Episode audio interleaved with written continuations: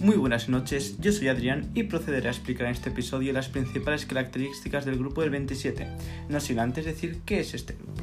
Tradicionalmente, se incluye en este grupo poético a Federico García Lorca, Pedro Salinas, Jorge Guillén, Rafael Albertí, Vicente Alexandre, Gerardo Diego, Damas Alonso, Luis Cernuda, Emilio Prados y Manuel Alto La fecha de referencia de esta generación fue el 1927 cuando se conmemoró los 300 años de muerte de Góngora, autor que representaba para todos ellos un modelo.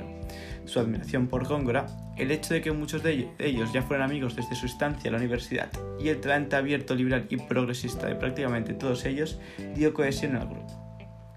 Después de esta breve introducción, nos metemos de lleno en las principales características de la generación del 27. Se puede decir que son la generación del equilibrio entre tradición e innovación, Quizás lo más reseñable de este grupo de poetas sea la capacidad para unir la tradición de la lírica popular y culta con la renovación vanguardista.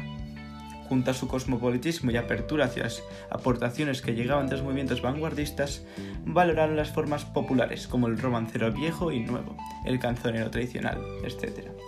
Admiraron a los clásicos como Jorge Manrique y del siglo XIX les llega la influencia de Becker, aunque por encima de ellos sigue la poesía pura de Juan Ramón Jiménez. En lo temático, la literatura del 27 está inmersa en grandes temas de cultura occidental, pero muestra originalidad al tratarlos.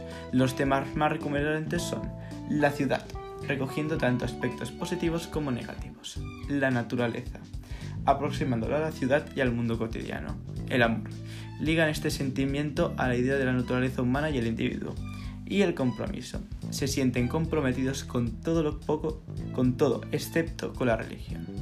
En lo estético tienden hacia el equilibrio entre lo intelectual y sentimental, entre lo minoritario y lo mayoritario, y entre lo universal y lo español.